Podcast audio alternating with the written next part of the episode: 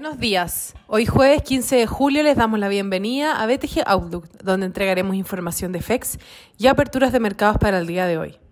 El tipo de cambio abre en 749,0 sobre el cierre de ayer para transar posteriormente al alza. Las bolsas globales operan con pérdidas después de conocerse los datos del PIB de China que indican una desaceleración de gigante asiático, aunque en línea con lo esperado y ante la mantención del tono expansivo del presidente de la Fed, a pesar de la tendencia en el mundo de comenzar con el proceso de normalización de tasas. La libra fluctuaba después de que una autoridad del Banco Central de Inglaterra dijera que pronto sería apropiado el retiro de los estímulos monetarios.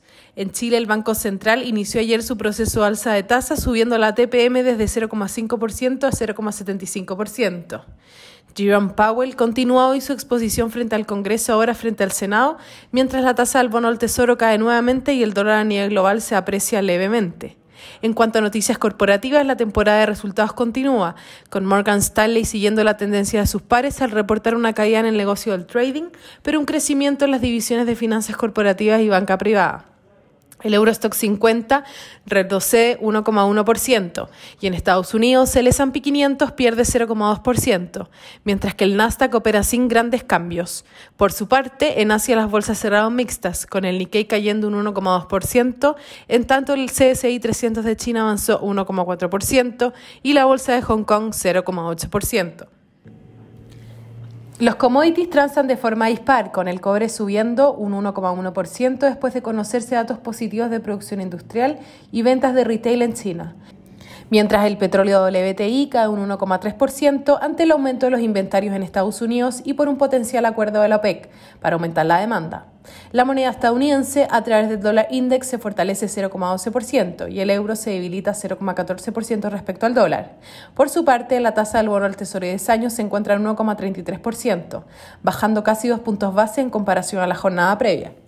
Respecto a datos, en Estados Unidos las iniciales de desempleo de la semana pasada bajaron levemente a 360.000 versus los 350.000 esperados y la producción industrial aumentó 0,4% en junio respecto al mes previo versus el 0,6%.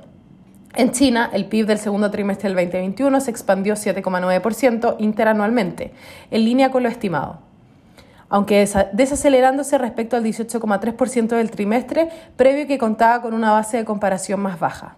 Sin embargo, las ventas de retail y la producción industrial crecieron sobre lo esperado, aumentando 12,7% versus el 10,8% esperado y 8,3% versus el 7,9% esperado año contra año respectivamente.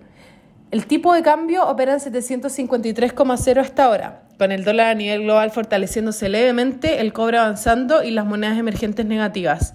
En cuanto a los técnicos, la principal resistencia es la zona de 753-755 que estuvo testeando durante la mañana. Por su parte, a la baja los soportes se encuentran en 748 y luego 743. Muchas gracias por habernos escuchado el día de hoy. Los esperamos el lunes en una próxima edición.